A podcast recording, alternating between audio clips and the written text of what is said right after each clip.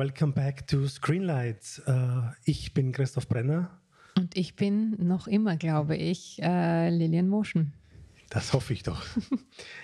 uh, ja, wir waren länger nicht auf Sendung, muss man gestehen. wir haben einige Sendungen nicht durchführen können aus diversen Gründen. Da nehme ich mich jetzt gar nicht aus der Verantwortung oder beziehungsweise die die, die Virenlage nicht aus der Verantwortung. Jedenfalls gab es keine Oscar-Folgen von uns, weder davor noch danach. Wir bitten um Entschuldigung. Es wäre nicht sehr wertig gewesen, was wir zu diesen wahnsinnig gehaltvollen Oscars, die fast die besten waren der Geschichte, zu sagen gehabt hätten. Aber vor allem so halt unsere uh, fünf Cents to the Slab. To the Slab, ja, stimmt. Die hätten, das hätte für deine eigene Folge werden können. Darauf warten die Leute wirklich noch. Ich glaube auch. Die, die, eine These, die noch nicht aufgestellt wurde. genau. Oh Mann, ja. Ja, genau. Deswegen wollen wir jetzt einfach über neue Filme reden, die wahrscheinlich nie in die Nähe eines Oscars kommen werden. weil sie genau zu einer Zeit starten, wo das, glaube ich, nicht so in, äh, geplant ist in erster Linie. Noch nicht Oscar-Season. Oscar-Season. Filme sind. Und nicht ja. Oscar-worthy, sondern einfach Entertainment-Filme sind. Und der erste Film, über den wir reden wollen, der ist neulich im Kino gestartet und ähm, ist ein relativ teurer Film dafür, dass er sehr kunstverliebt äh, ist, sage ich mal. Äh, er heißt The Northman. Von Robert Eggers. Robert Eggers. wofür beide, glaube ich, Fans sind von ihm. Haben ja, auf jeden Fall. Ja, sehr, kann man auf jeden Fall sagen. Ähm, ja, The Northman. Hat wirklich, wirklich äh, Kohle bekommen für den Film. Der erste so riesen Blockbuster-mäßige. Was davor war. Noch. Ja, Lighthouse. Lighthouse und The Witch. Äh, The Witch. The Witch. Beides relativ äh, ja, spezielle Filme, mhm. sage ich mal. Mit einem ganz eigenen äh, Spin auf, auf Themen, die man aber beide dann nicht mehr so richtig aus dem Kopf kriegt. Und deswegen, glaube ich, hat auch durchaus mal einen Tür in die Fuß, äh, Fuß in die Tür gekriegt bei, bei den Hollywood-Studios. Und jetzt für, für eine spinnerte Wikinger-Geschichte, zu der quasi Alexander Skarsgård auch angestiftet hat. Ach, wirklich? Okay. Ja, das ist so ein Kindheitstraum von ihm, dass er mal einen Wikinger-Film macht, klar. Äh, und äh, irgendwie 90 Millionen Dollar abgestaubt. Genau. Unglaublich. Fassbar, ja. Sieht man eigentlich, dass der 90 Millionen Dollar Das habe ich mir jetzt auch gerade überlegt. Wo haben sie die reingesteckt? Ja. Ich glaube, viele CGI für die Muskeln, glaube ich. CGI, die können nicht Der echt hat gar sein. nicht so viel trainiert. Das kann kein 12-Pack sein. Ich glaube tatsächlich, dass da viel äh, Geld reingeflossen ist.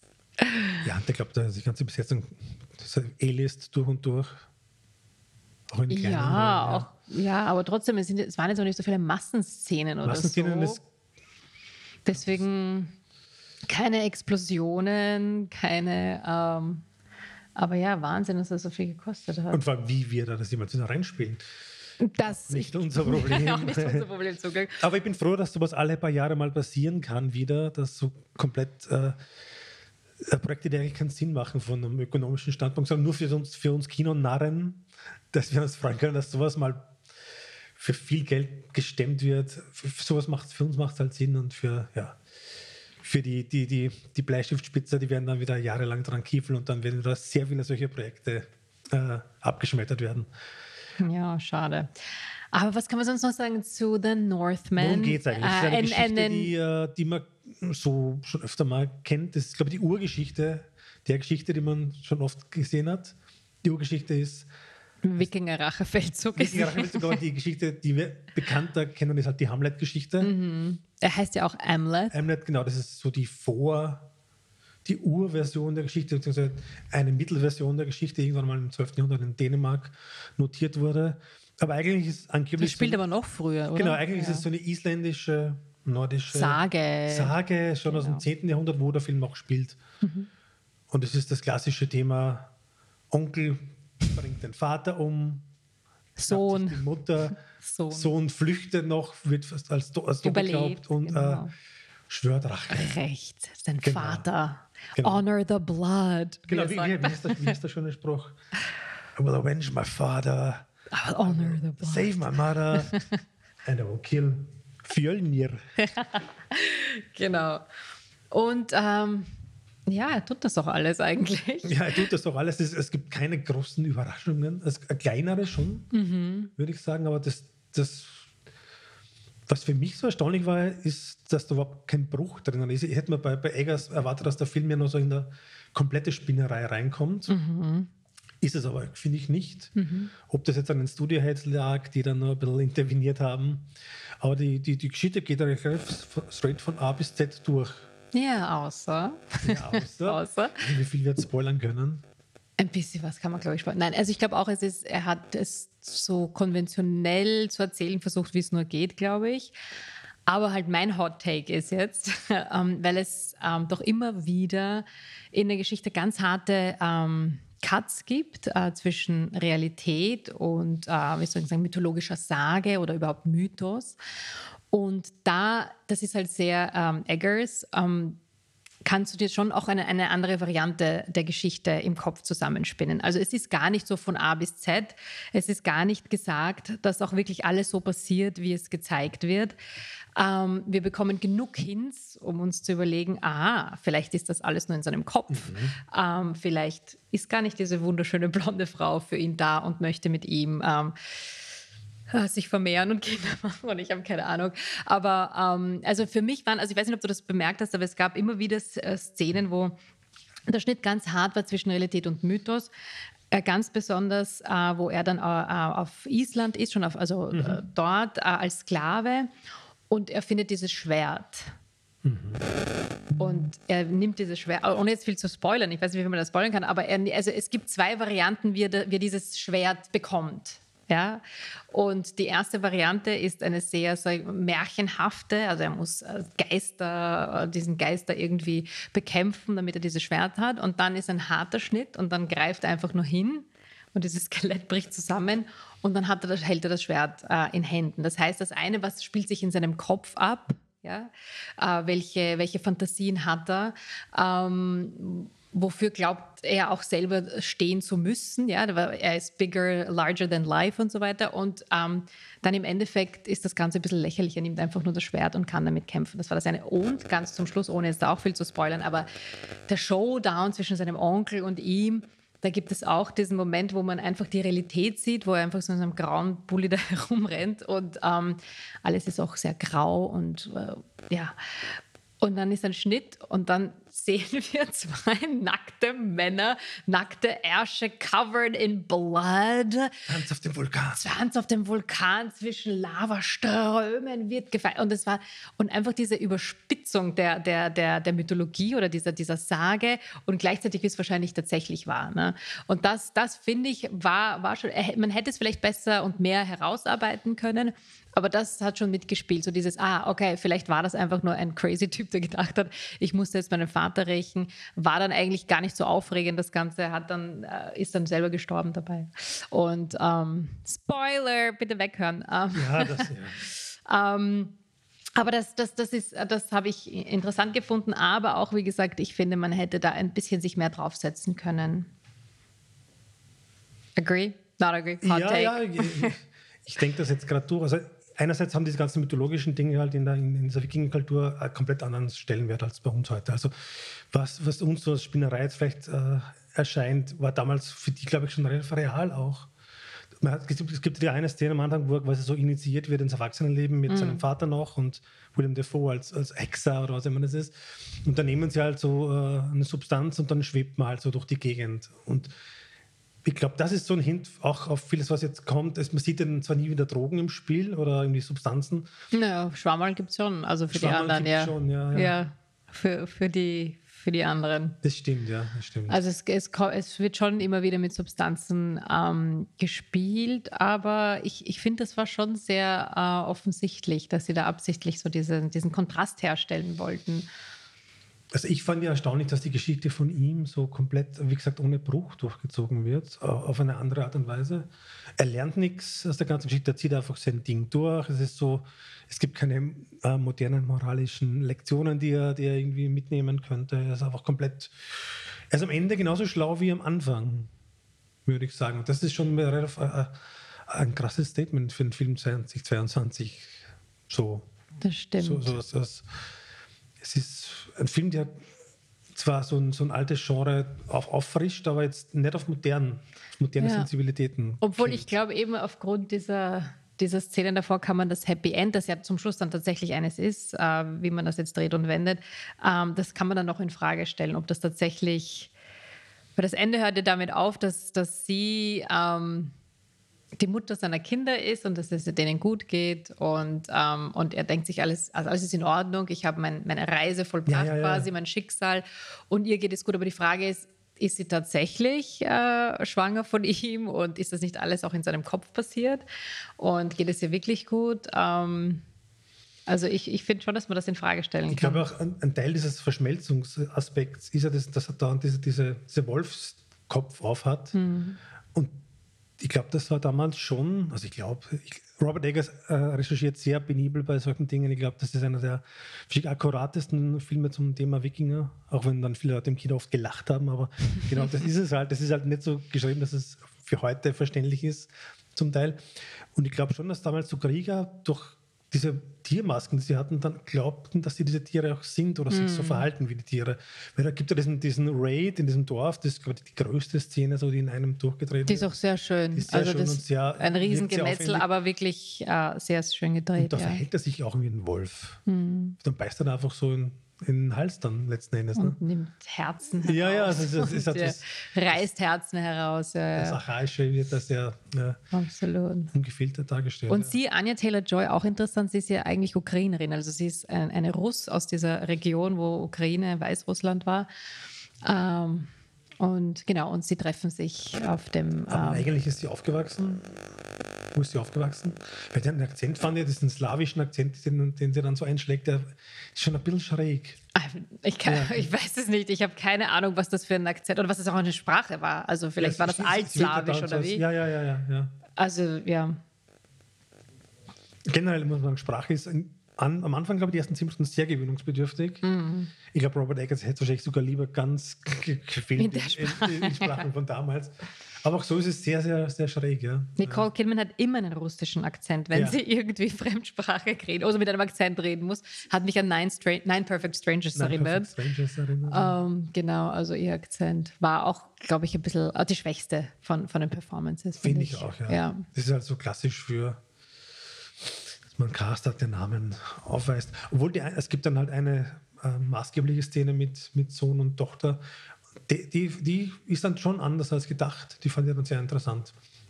Mm. Die ist dann auch zu spoilern. spoilern.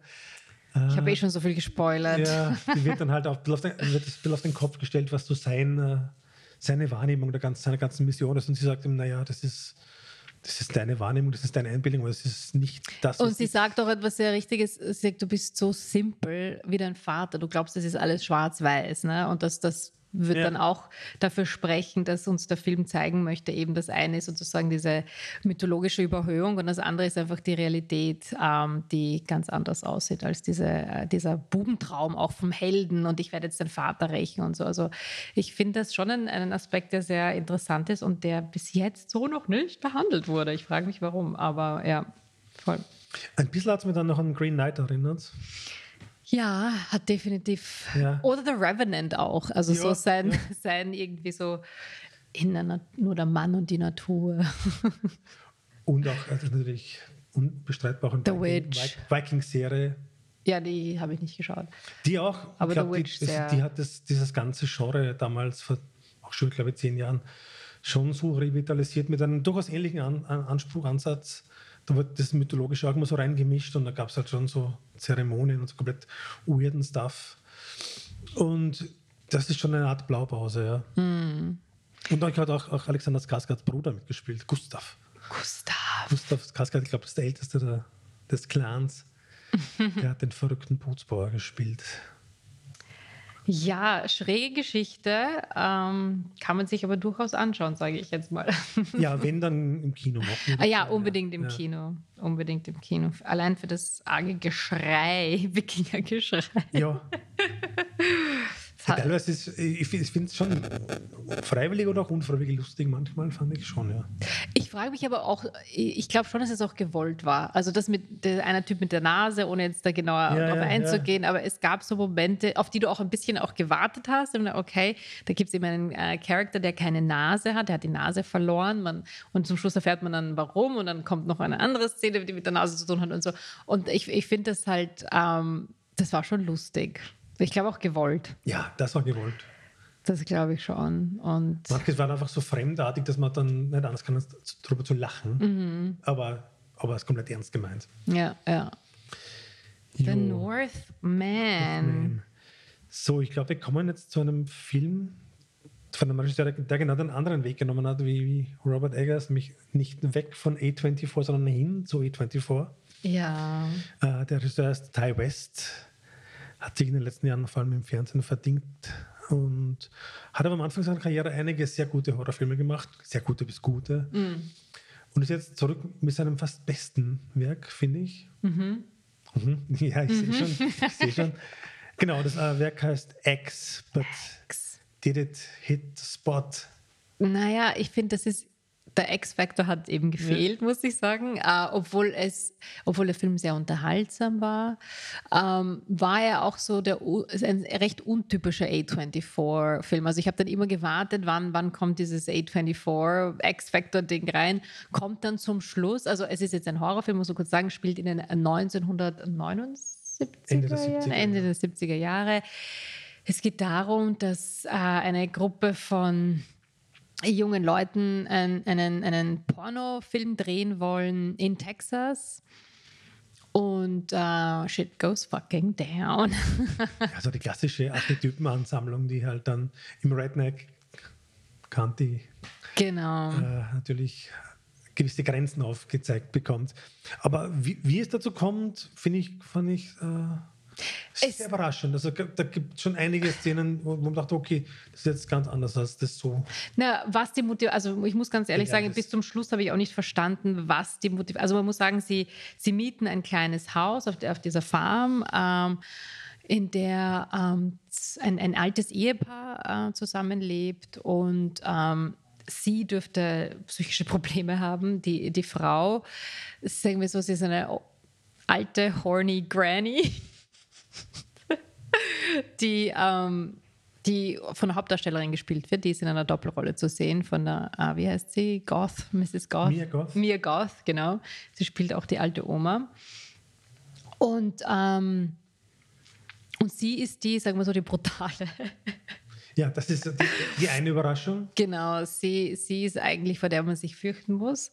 Aber warum genau? Also sie ist relativ einsam, sie ist sehr horny, sie sehnt sich sehr nach, nach Berührungen, nach Sex und so weiter.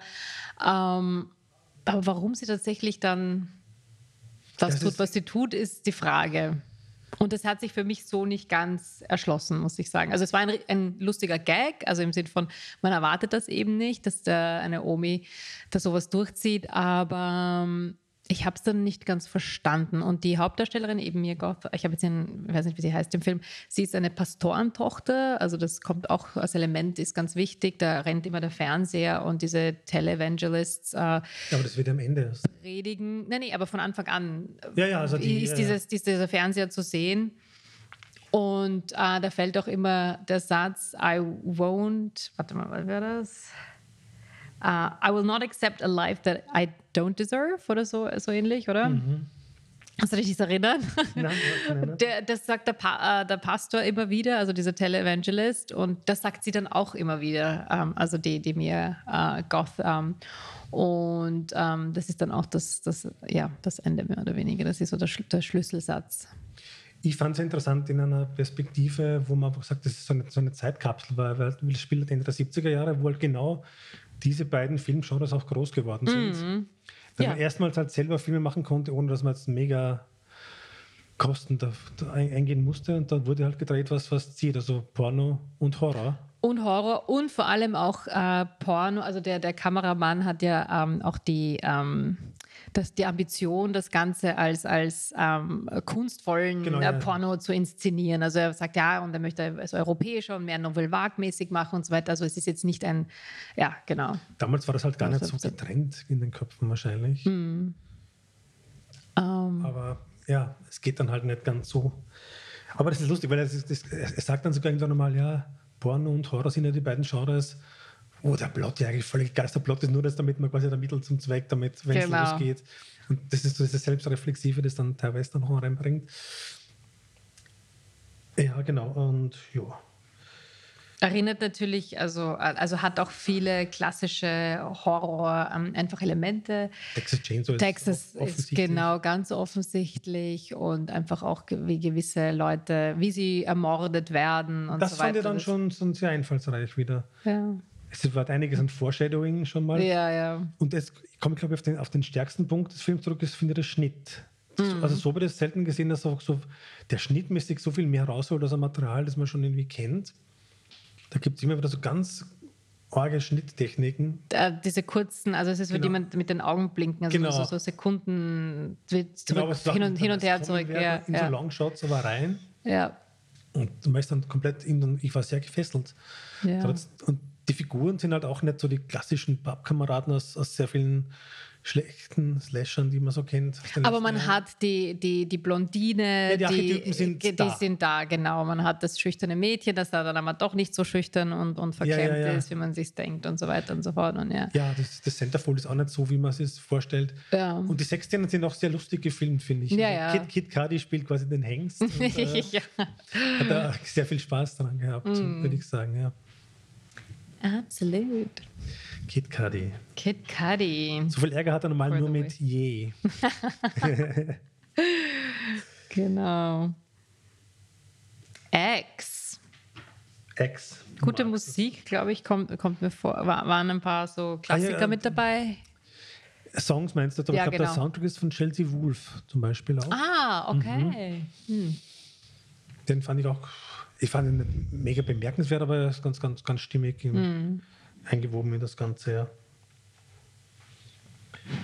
ja das Ende hast du kurz schon mal angesprochen, vorher unfreiwillig, glaube ich. Aber das, ist so, das, das fand ich so einen interessanten Twist auf, auf diesen Last Girl Trope, Mhm. weil nämlich ihre Motivation oder quasi ihr Wissen aus dem, was kommen kann, ja von, von, von, von viel tiefer herrührt und sie deswegen auch schon weiß, wie sie damit umgehen kann. Halt nur angedeutet. Was meinst du? Es ist- geil, ohne zu spoilern. Ja, sie kennt diesen Wahnsinn halt offensichtlich. Ja, schon. ja, ja, ja, ja, genau. Mhm. Und ich glaube, teilweise will er auch ein Prequel drehen dazu. Offensichtlich, Ah, Ja. okay. Ja, Und das würde mich sogar, glaube ich, mehr interessieren, ist der Wahnsinn, von dem sie weggelaufen ist, äh, um, um sozusagen ein Leben zu führen, das, Mhm. das sie auch verdient. Ja. Ähm, ja. Genau, apropos weglaufen, bitte nicht weglaufen, sondern äh, auch demnächst wird einschalten bei uns. Wenn es wieder heißt, Äh, Screenlight. Screenlights. Ciao. Ciao.